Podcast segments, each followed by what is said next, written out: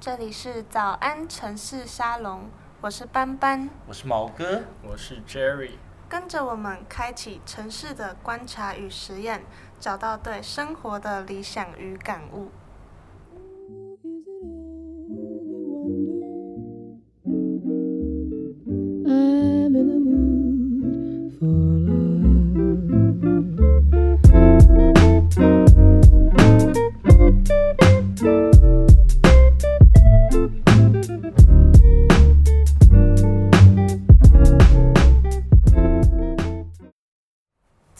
就来聊聊关于我们频道最大的主题——城市观察。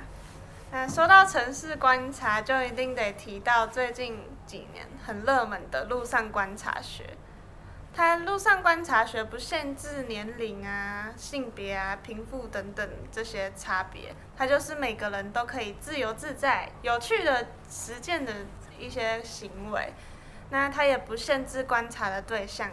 你想要从大范围的人口变异，或是社会关系，或是你想观察实体的建筑物，或是到微小的事物都可以观察。哦哦，对，我我突然想到，我突然想到，我之前在 FB 上面有看到一个，就是他也是路上观察学，他是在观察路上的那什么橘色三角锥，你们知道吗？那个对，这个超有，这个粉砖超有趣的。你也知道。我可是路上观察学的粉丝呢。那总而言之，路上什么都有，什么都可以观察嘛。那今天要介绍的是由赤濑川原平、藤森照信和南生方这三位日本人他们合编的《路上观察学入门》。借由这本书，大家就可以开始你的路上观察喽。走喽！收集了，他们收集了很多前辈的观察笔记，你会发现，哎，也可以这样子看吗？原来地上的冷孔盖这么的多变。那原来我们冷孔盖，冷孔盖就是水沟圆圆的那种，哦，哇哦，就像生活知识嘛。就像台电的人孔盖，它上面就会写台电。哦。嗯，你会发现原来自己已经习以为常的事物，在他们的眼中这么的有趣。那这本书里面，我最喜欢的一个篇章是深深之这位插画作家写的《高中女生制服观察》。我后来发现这一篇文章在博客来。点进去这本书之后，滑滑滑滑下去，你会看到这个篇章的那个试读，所以滑滑滑。所以如果有兴趣对高中女生制服观察这个题目有兴趣，可以去博客来看看。那 一般人看到高中女生就觉得就是高中女生嘛，香啊，香啊。在日本的高中女生制服，大部分都是那种深蓝色的水手服。然后看到那种制服，就会哦，就是高中女生，但也不会再继续多想下去。不会，我会想犯罪的味道。对啊，当然也有许多人会就是在乎的，可能是衣服以外的东西嘛。那什么？这这就是不多说，那就是个人的自由嘛。深深之是以什么视线来观察高中女生呢？那这个，因为如果是观察人凝视着那个对象，很可能会被误认为是色狼或是怪人，对不对？他然后他就想说，那他观察女生的方式好像就是观察鸟类或昆虫这两个东西。我就想说，鸟类、昆虫和高中女生的制服这三个有什么关联？对啊，有什么关联？有什么关联？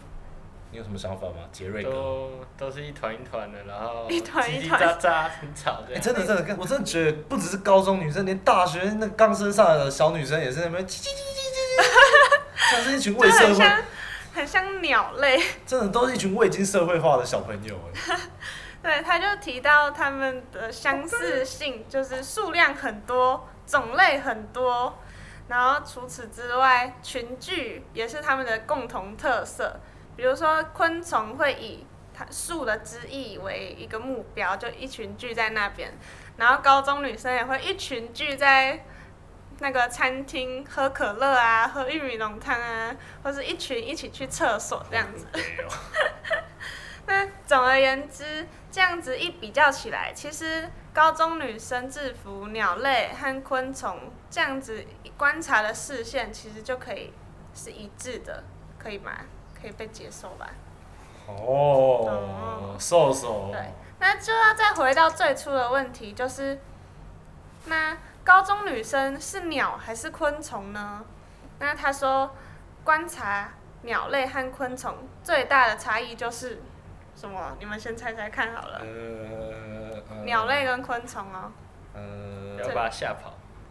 吓跑，呃，鸟类比较容易被吓跑，鸟类比较可爱。可爱。对，他说他们两个的最大的差异就是两个的距离。刚刚 Jerry 有说到，嗯，比如说赏鸟，最基本就是你要拿着望远镜，然后远远的看，不然如果很近的话，鸟就马上飞走。那但是昆虫的话，你就是要先把它捕起来，装到一个透明的箱子里面，不不管它是活的或是死的，你就可以装到箱子里面近很近的观察。所以那个那位作者他说，他觉得女生是昆虫还是鸟类，我还是没有搞清楚哎。哦，这边又就会牵涉到，所以他又把他的观察行为定了两个原则，就是第一个是不能跟高中女生搭讪或是碰触，像鸟类的观察，远远的观看就好，不能近距离的接触。那第二点就是他不会拍摄照片，他记录的方式是用素描的方式。那素描这个行为就很像昆虫的采集方式，他们也称这个行为叫做制服采集。哟所以他在采集高中女生哦，哇猎人。。对，就是把高中女生的制服素描下来，然后再把它慎重的带回家，就像把昆虫抓住之后带回家一样。太变态了吧？这样不行哎，这样会犯法哎。这，但我觉得这个形容也是一个很有趣的事情，对不对？那然后他之后把它带回家之后，再把零这些零零碎碎的资讯，然后用他自己的记忆或是印象，把它再完整的画下来，这样子他采集到了客观的制服的样子资讯，然后再来把融入他自己记忆的主观的这些客观、主观融在一起之后，就变成一个完整的标本，就可以永久的保存下来。真的，我想到以前有一部电影叫做《女人香》，他女把人香对，他就把女人的然后杀了，把它做成香水。我觉得这根本就是一样道理啊。但这种观察，我也我觉得有点太认真了，居然还会画下来。那你会观察女生吗？像深深之这样？当然了，身为一个风流而不下流的绅士，我有自创一套绅士的观察法。绅士的观察法。。第一个步骤，你要预测这些女孩子的路线，你要在那个路线上寻求一个点，然后先盯着那个点，然后女孩子就会经过你的眼前，然后就不会让你觉得，那不会让你觉得你是刻意在追随着她。然后我们还有第二种观察法，就是你今天你发现一个目标，假如那个目标叫做雪服好了，你就盯着那个雪雪服服看，但如果突然雪服转回来看到你，跟你四目交接的时候，不要怕，这时候你的眼神绝对不能跑掉，然后不能让他感觉到你在看他，你只是在看远方的一个老奶奶正在陪人家过马路。但是人家看你的眼睛，你一一定会本能的就闪躲啊。这件事情就需要练习啊，practice make perfect，来跟我念一遍，practice make perfect，perfect，Practice make a perfect。练习成就完美。哦，不错的观察法。所以你只看啊，没有记录，不会像他一样，就是只当成美好的回忆，是不是？这种东西就是要建档，然后你要预测哦，这个可以，这个是我的，怎么建档？就是这件事情其实要攸关你的那个记忆的归档，这就是平常的训练啦。来，储再念存在脑中吗对，再跟我念一次，practice make perfect，practice make perfect。？Practice make perfect。但是感觉在我们台湾呢、就是高中制服就是哦，衬衫配长裤，就比较没有趣趣味，所以比起来感觉观看大学的会比较有趣。因为台湾感觉很明显的有一个分界，就是大学象征自由，对不对？哪种自由？脱光光是不是？哦，没有，就是想法啊，就是对穿会有想法，因为你不是只是每天都穿一样的制服，你就会开始想，哎、今天要穿什么，明天要穿什么，而且还会想在那边看我，看我的眼光啊，对不对？对，开始会打扮。而且光是四四年就可以有很大的变化，像我们前几天不是翻到我们大一时候的照片，不堪回首。看到那时候大家穿的样子，像我的毛哥啊，那时候帅哥一枚，现在可怜啊有人往好的地方走，有人走下坡啦，这是没办法。那我觉得我在那个颜值这方面让大家太多了，所以这只是傻逼死你们啊！傻逼。而且大家好像都很爱穿牛仔，在那时候，不知道为什么。嗯，虽然说自由，但是好像还是有一个趋势在引领大家想要穿什么。对于这个，你觉得嘞？关于趋势潮流这一部分对，啊，你那时候也跟着流行穿着牛仔外套哎、你怎么不说是我引领着流行？我跟基努里维没两样啊哦。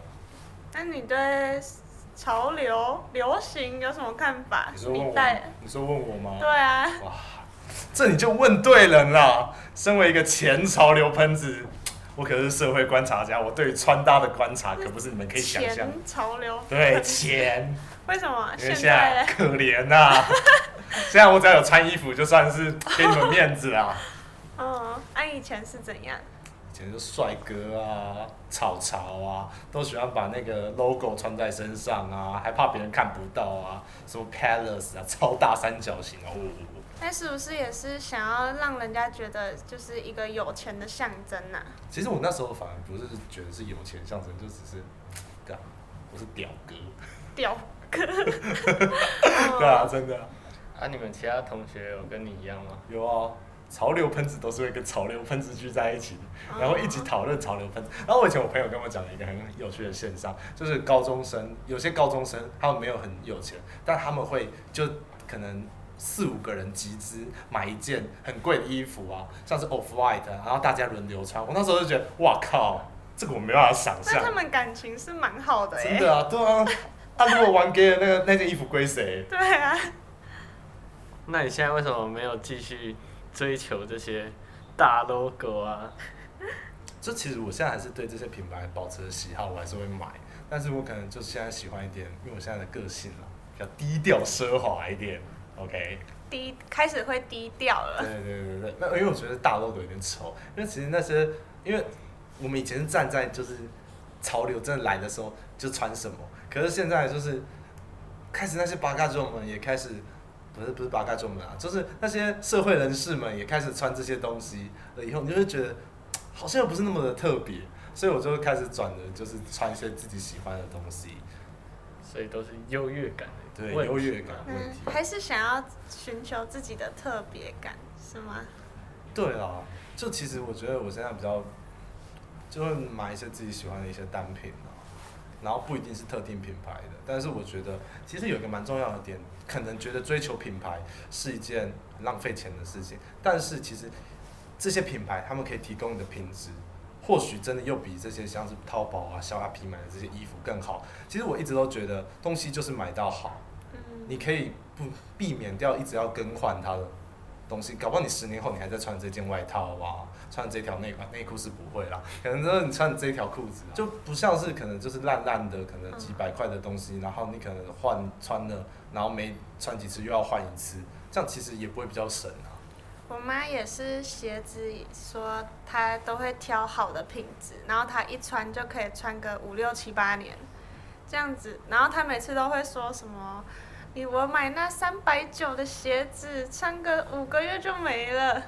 但是我就是想说，我五个月就会想换一款造型了，所以五个月三百九没关系。你会想换一个，真的像是我，就是我从高中开始穿 Ultra Boost，就是艾迪达的 Ultra Boost，那时候很红啊，因为康亚也穿那个 Ultra Boost 啊，我到现在都还在穿 Ultra Boost，我从两二代到我现在穿到第四代了，我就觉得我已经认定了这是我一辈子要穿的这鞋子哦，它真的很舒服，虽然它可能比较不是那么平价的鞋子，但是我觉得它是适合我的，然后我非常喜欢它。那你还你已经找到你的挚爱了，我可能还在追寻，就是找寻。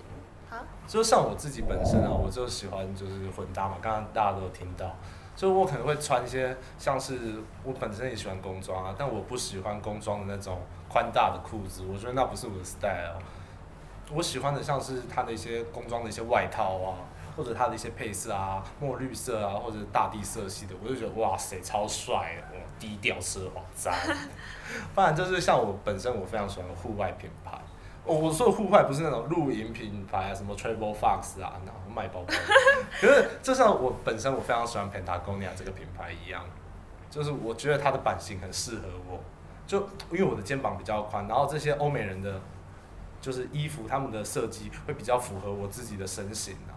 可是我像我会其他搭配一些，像是现在我就像我刚才前面有讲的潮流嘛，嗯就是我偶尔还是会穿像是川久保玲的以前的 CDG 的外套啊，就就像我说的嘛，买好你可以穿一辈子，嗯买帅你可以穿一辈子，你可以帅一辈子，一样的道理、啊。过时吗？对啊，然后我觉得不会啊，就是你真的找到这些东西是适合你的，适合你的东西嗯永远都不会过时，因为你就永远都会在这里。这好像才是真正的品牌时尚。对啊像是我觉得其实不用特意去排斥某些品牌啊，我觉得精品这件事情可以特别拿出来讲，就是像我本身我也会用精品的东西啊，像我也会用精品的皮夹啊，或者但我是讲求它的品质，跟我自己用起来爽。但是我觉得就是，如果你今天穿一个不适合你的东西，像是有些社会人士啊，他们都喜欢系一个大 Hermes 的皮带啊，或者 Gucci 的皮带啊，可是这个东西你就展现不出来你的质感，它跟你的气场不适合，就会觉得它是一个假货，或者是一个廉价的仿品。假货。对啊，就 A 货啊，对啊，就像我今天的身份，我带了一只百达翡丽的表，就算我真的他妈超有钱，我带了一只百达翡丽的表，但是别人一定看到我这个年纪，然后我散发了出来的气质，我戴百达翡丽表，他们一定会是觉得是假的、啊。哦，撑不起。对我撑不起这个。东西，就算我觉得很多人可能他们是真的把他们是真的有钱去买这些潮流的精品，可是他们放在自己身上就像假货。重点还是要找到适合自己的。对，这个很重要。我觉得其实穿搭这件事情，虽然脸已经定型，脸当然重要。我觉得不要讳言讲这件事情。你看到一个男生或一个女生，你一定你看他的脸，你才会看他的穿搭。但是脸这件事情是改变不了的。对，所以我们可以从穿搭这件事情做起，而且我希望各位不要就是穿搭是为了仿制谁，因为你没有他的深情，你没有他的气质，你没有他的那些气场，就你不一定能够撑起他所穿的这些东西。所以穿搭就是可以加分的一个项目，但是如果穿不适合自己的衣服啊，或者一些配件啊，就很容易画虎不成反类犬。画虎不成反类犬。是。